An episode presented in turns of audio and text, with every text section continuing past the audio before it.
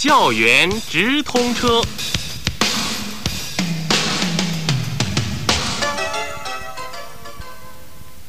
好，听众朋友，欢迎您继续收听生活台晚间直播节目《教育时空》。接下来呢，就是啊、我接下来就是校园直通车栏目的播出时间了。那我们呢，请出今天的车长小东云平。哎，小东你好。哎，你好，哎，我们请出云平。喂，云平。啊，楚华老师好哎，，你好。小东好。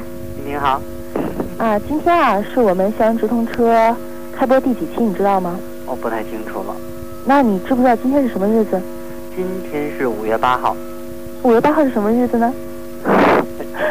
开个玩笑，我是想说啊，今天是立夏的第二天。哦啊，天，哎，提到立夏，我想问问云平还有我们收音机前的听众朋友，你知道夏天怎么样，就是度过这个夏天这个很热的这个季节，有什么好方法吗？嗯，防晒避暑。嗯。怎么避暑呢？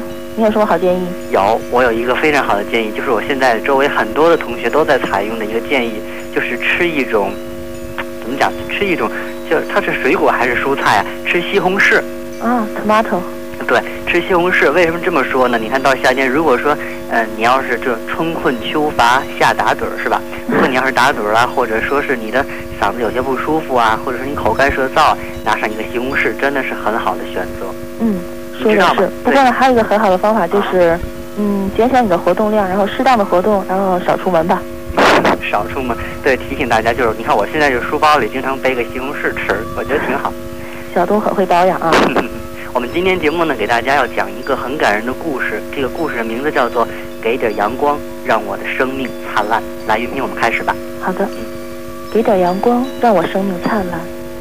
这是我亲身经历的一段经历，想借文字传达给所有关心热爱的爱心的朋友们，传达给生活正遭遇不幸却仍然顽强生活的朋友们。如果我的文字能带给你片刻的思索和启迪，并对你痛苦的心境有所安慰，那将是我的初衷。偶尔，可是你赶上了，于是所有的一切都将到个个，生活从此天翻地覆，不幸降到谁的身上，谁就知道什么叫命了。就在我当兵那年的三月底，这是一个平常的日子，可是也是我难忘的日子。为了支援边防的哨所建设，我同其他的六名战友奉命去长白县宝泉山边防派出所执行任务。东北山区的初春，天空上还飘着细碎的雪粒儿，寒冷却还不曾退却。四月一号的上午，所里由一名班长带领几名战士从汽车上往下卸昨天同我们一起拉上山的汽油。存放汽油的是一个四吨装的油罐。汽车开到指定的位置了，两个战士便站在油罐上，用龙门吊把那个紧紧不拉的一下一下把这个油罐吊离车体。别人都帮不上手，都只能站在一边看。随着油罐慢慢的离开汽车，罐体也有了一点倾斜。于是我说：“再加根钢绳吧。”可是没人理会我的建议，毕竟我是初来乍到的新兵。汽车一点油门开出了现场。就在这时，那沉重的罐体突然倾倒成七十五度，罐底离地面还有半米多高。那站在油罐上的两个战士，一个跌了下去，另一个的双脚却被钢绳死死地夹住。他的双手无畏地抓着罐顶，痛苦地大叫着。我看得很真切，心一下子缩紧了，一大步从人旁冲到油罐下，弯下腰，双手用力地抬着罐底。我只是想改变一下罐与钢绳之间的角度，好让那个战友把脚抽出来。这时，其他的人也上来了，眼看就要把他救出来了，不知谁喊了一声“倒了”。当我抬头看的时候，那油罐正像山一样的压过来，我来不及想是怎么一回事儿，只是本能的后退了一步。当时只觉得眼前金光一闪，轰的一声，我便什么也不知道了。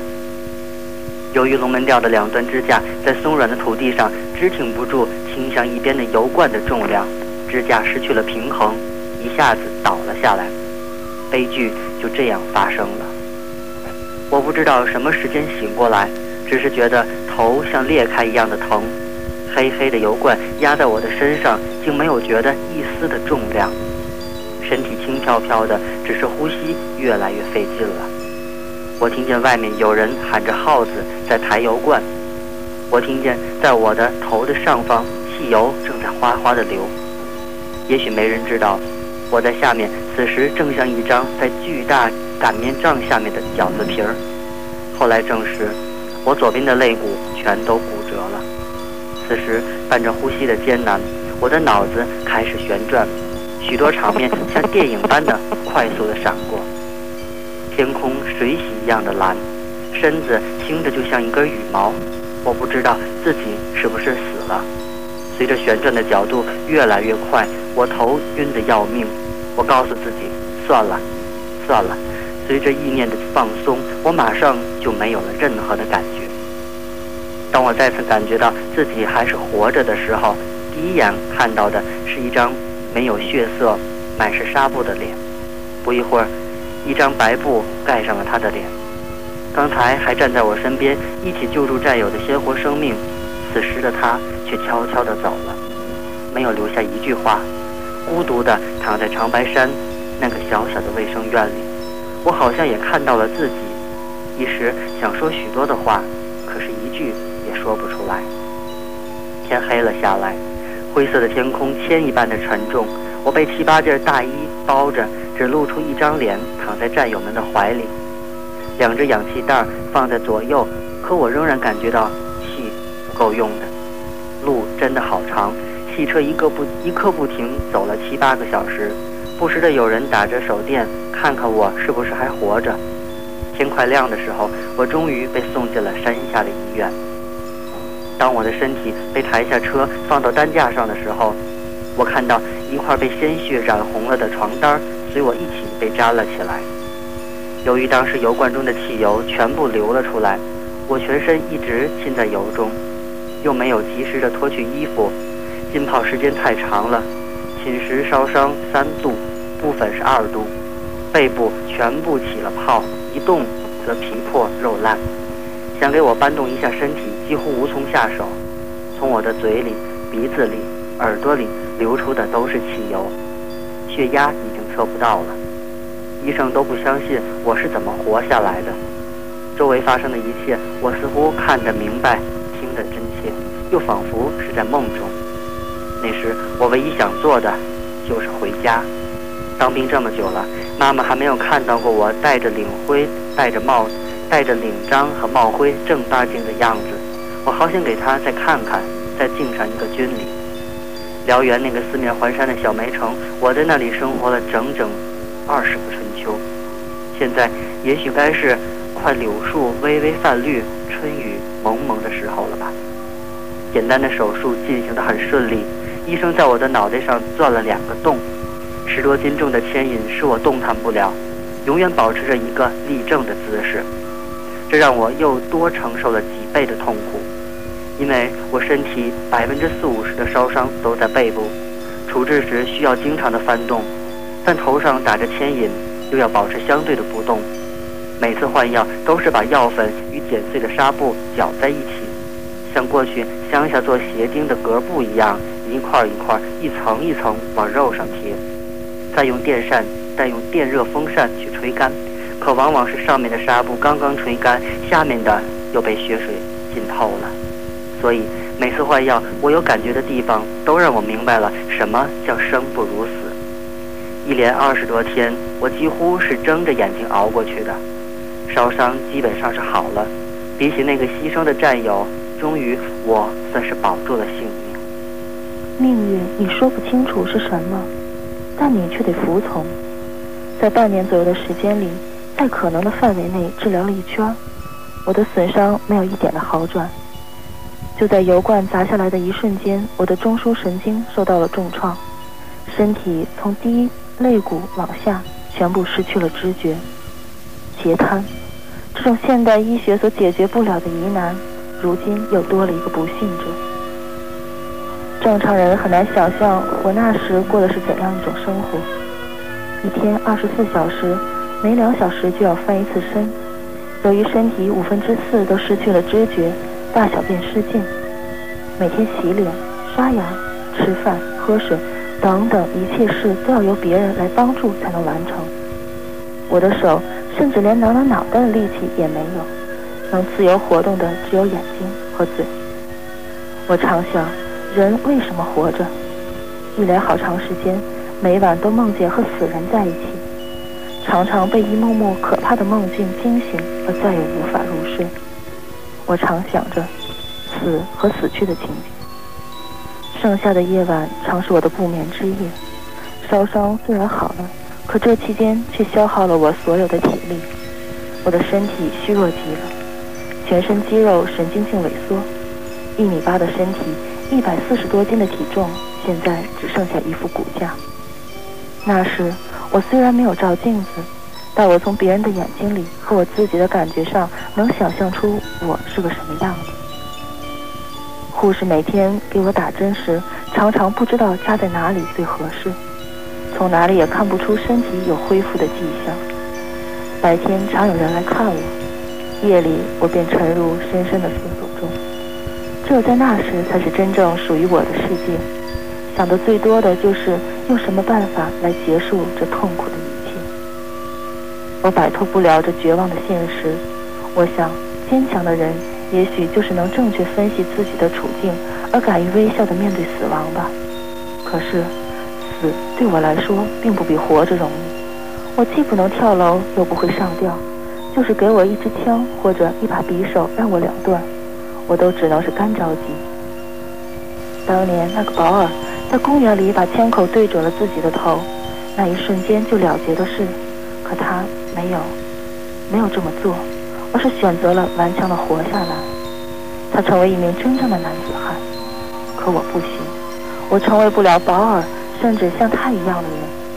我只是想，如果当初保尔一扣动扳机，他同样是好样的。有创造的活才能算是生活，要不只能是活着而已。一想到将拖着一具早已失去知觉的肉身，残喘苟活于这个属于健康人的世界上。用那双还能看得见的眼睛看着别人做着与你无缘的事，他们有事业，有爱情，还会有一个完整的人生。他们可以随心所欲地迈动修长的健美的双腿，舞动着灵巧自如的手指。他们还可以穿戴整齐，花枝招展地在软在柔软的草地上散步。没有人会注意你的存在，你的感受，因为你是个废人。而最痛苦的就是你昨天还是曾经健康的、充满活力的。不会有人再需要我。我活了快二十岁，还没有爱过，还没有摸过哪个姑娘的手，吻过。这件事本身还不够悲哀吗？就算我再活二十年，也不会有那样的一天了。要成为一个强者，首先把自己战胜了吧，抛弃这留在尘世上的一切。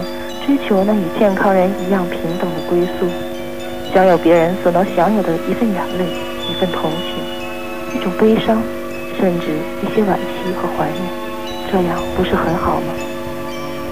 静静的夜晚，我一个人静静的想，悲苦的思绪占据我整个心房。此时，护士们还在为我忙碌，我的亲人还在远方为我祈祷，而我此时却在做着绝望的选择。冥冥中，像有一个神明在催我上路。一连几天，我昏睡着，高烧使我一个劲儿地说胡话，帮帮我吧。当我烧退了，醒过来的时候，守在床边的护士一个劲儿地问：“你想干什么？我可以帮你。”我苦笑一下，什么也说不出来。除了我自己，是不会有谁知道我在祈求上苍让我摆脱眼前的一切，给我力量。持续的高烧消耗了我身体残存的最后一点体力，我我甚至连说话的力气也没有了。阳光透过玻璃窗，慢慢的在墙上移动着，这是我注意看见的最好的一天。至少我看见窗户上那块天上没有一丝的云，湛蓝湛蓝的。值班护士推着满是针剂瓶的小车进来了，我微笑地望着他的一举一动。他只是冲我扬了一下眉，也什么也没有说，把点滴拉到了床边，牵起我那纤纤弱的手，看了一看指针，然后麻利的搞定。他看着瓶里的气泡，悠悠地说：“今天是最后一瓶了，看你精神多好。”多吃点，明天就更精神了。我微笑地看着他，表示我同意他所说的。是呀，明天可能将是一个再也没有痛苦的日子。我想我会成功的。当我最后一次用告别的目光环视这个小屋的时候，一张亲热的脸出现在我的视线。他的脸占据着整个房门上的小窗口，我吓了一跳。这个平时被我叫做于姐的护士，其实和我们的年龄一般大。她对我特别的好，每天除了值班睡觉以外，其余的时间几乎都是在我病房中度过的。常常他就坐在那儿给我讲故事、念书、闲聊天儿。许多生活护理方面的事儿，他无论在不在班，都要亲自做才好。不管是从哪里弄来的好吃的，都一定会给我留下一份，看着我吃下去，他才满意。他是我生命中的天使，在他的面前，我时我经常会不自觉地忘却了自己的病痛，而和他一起谈笑。有时别人都去看电影了，他却执意地留下来陪我说话。和他在一起的时间总是过得很快，而此时见到他，我却没有了往日的愉悦，甚至有点恨他。因为这意味着我将失去这次机会，同时也意味着我在脑海中预演多少次的行动将很难再一次有机会去实现了。那天无论我怎样的漫不经心，他都没有要走的意思。事后才知道，他以一名护士特有的责任心和一个女人的感觉，早就发现了我情绪的变化和那深埋在我心底的痛苦。那几天。所有的护士都在留心我，千方百计地让我感受到生活的美好。可当时我是无论如何也想象不到的。于姐说，在我们的身边，你还想这样？你知道我们会很伤心吗？我无言以对。这之前，我还真的没想过别人的感受。秋天在慢慢地走向辉煌，又是一个好天气，又是一个平凡的早晨。这天，我病房的门又一次被护士们轻轻地打开了。骨科的全体护士在护士长的带领下都站在门口。与以往不同的是，他们的手上都捧着红纸包着的礼物，有点心、糖果、鸡蛋和水果。精心的包装充满了温馨，每个人的脸上都挂着动人的微笑。他们异口同声地说：“生日快乐！”多么突如其来的事情啊！突然的，让人不敢相信这是真的。许久，我都不知道该说点什么好，什么才能表达我此时的心情呢？大脑第一次出现了空白。也许人在这时候语言是最贫乏的。一整天，我的病房中都充满了歌声与欢乐。这欢乐的不平常的声音也吸引了其他病房里的战友，谁都想知道发生了什么事儿。知道了是护士们为我过生日时，也都热烈地加入进来，家底的欢乐同样是热烈的、感人的。我第一次流下了眼泪。过去的日子那么痛苦，我都没有哭过。可这一次，我控制不了自己，也不想再去控制自己了。他们的心可真细呀！闲聊中得知我这天过生日，于是便自发地有了这次行动。他们绝不会想到，他们的这次行动在我的心中所起到的作用。这真挚的歌声和发自内心的欢笑，是任何药物所无法比拟的。窗外是萧萧的秋风，病房里却是春意融融。我那颗冷却的心一下子被温暖。他们用世界上最伟大的感情，系紧了我与这个世界的联系。活着真好，生活真好。我长这么大还是头一次有这么多人为我过生日。我想不出。假如没有他们，我过那个生日会是一种什么样的心情？病人，特别是对生活没有什么希望的人，他们对爱和友情是非常敏感的。在人的一生中，总会有一件事、一个事、一个事物，甚至一个人，他们往往会影响到一个人一生的喜恶。我感受到了生活的美好。如果说是生活唤起了我活着的欲望，还不如说是生活在我周围的这些人让我眷顾这个人生。不久，许多报纸相继报道了我在病房中过生日的事儿。一天，我收到了某研究所寄来的一封信，开启这封陌生的来信，看罢这字体娟秀的内容，我明显感受到脸热心跳。这竟是一封求爱的信。我激动、感激、痛苦。却分不清。多少次，那曾是我梦寐以求的幻境，在这样的情景下，我还没有成为被爱情遗忘的角落。可惜，我失去了表达爱情和幸福的权利。我残废了，永远也站不起来了，不能再用自己的肩膀去给爱人以依靠了，不能再为自己的爱人而担起生活的重担了。想到这些，我的心就在流血。我怎能让这样好姑娘为我而浪费自己的青春呢？自己倒在那儿还不够吗？凭什么还要拉上一个？绝对不能！我不能这样自私。于是，经过一次次的劝说，我终于谢绝了那件好意。但这事也更坚定了我活下去的信心。虽然我与那位姑娘至今也没有见过面，但她的形象却总在我的脑海中出现。是美丽神圣的女性的化身。我真想会有奇迹发生，让我再站立一次。生活是他们吸引我，是人的本性，是生的欲望在吸引我。爱如严冬里出现的灿烂阳光，它们温暖着我的心，使我感到有许多心和我在一起，为我分担着痛苦和不幸。虽然在残酷的现实面前。我欺骗不了自己，但是心中拥有这片阳光，就会让我感觉到，在无垠的沙漠里尚有我栖息的一块绿洲。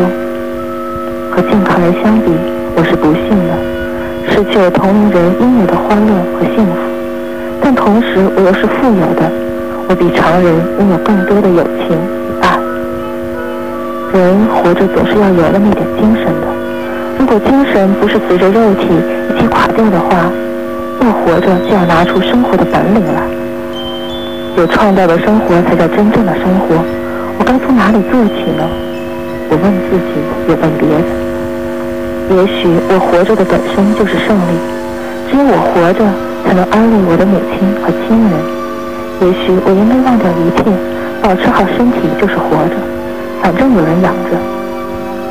拿出你的伤，拿出你和伤痛抗争的勇气，拿出你和死神拼搏的精神，发挥你脑子还能想、嘴还能说、眼睛还能看的优势，做一个生活的鼓励者吧。我哥哥这样对我说的。其实故事讲到这里，可能大家已经看出来了，我们的这位主人公就是凭着这样一种坚强的毅力与病魔在做着斗争。因为时间的关系呢，下面的故事我不想。再给大家讲述了，只想把他的最后一段话告诉大家。他说：“我的生活现在虽然多是苦难，但现实中我并不悲观，因为我生活在人群中，生活在阳光下，是他们给了我生活的阳光。人生是因为他们才美好的。我深知道路是人走出来的，我更知道并不是每一双脚都能够踏出一条路的。我不知道我还能活多久，但是我相信我能够完成的生存。”我一定敢于面对生活。当我懂得了生活的意义，想把生命更多的延续下去的时候，却不得不屈从于病魔之下。其实这真的是让人痛苦的事情，但是我会尽最大的努力去活着。我要让我的生命同样灿烂。这就是我们今天给大家讲述的故事。哎，云平，你说听了这样一个故事，我们要送上一首什么样的歌曲才能表达我们心中的这份这种感情呢？其实，在送出歌曲之前，我想说，刚才我在我们在读这篇文章的时候，我收到了几个短信，然后一些听友来问我说，为什么今天要选一篇这样的文章呢？嗯，我觉得他们应该猜到我们的用心良苦。嗯，其实我是想说，当初云平在选这篇文章的时候，第一是考虑到了当前这个非典的形势下，很多勇敢的人在抗击着非典，然后第二个是我是想说，在这篇故事中。他在赞颂这个勇敢的人的同时，也赞颂一批护士，一些医务工作者。其实这也是我们今天选这篇文章的一个用意之一。好的，那我想我们就不多说了。最后我们来听这首《真心英雄》，送给所有的朋友。让我们下周四晚上同一时间，小燕直通车不见不散了。随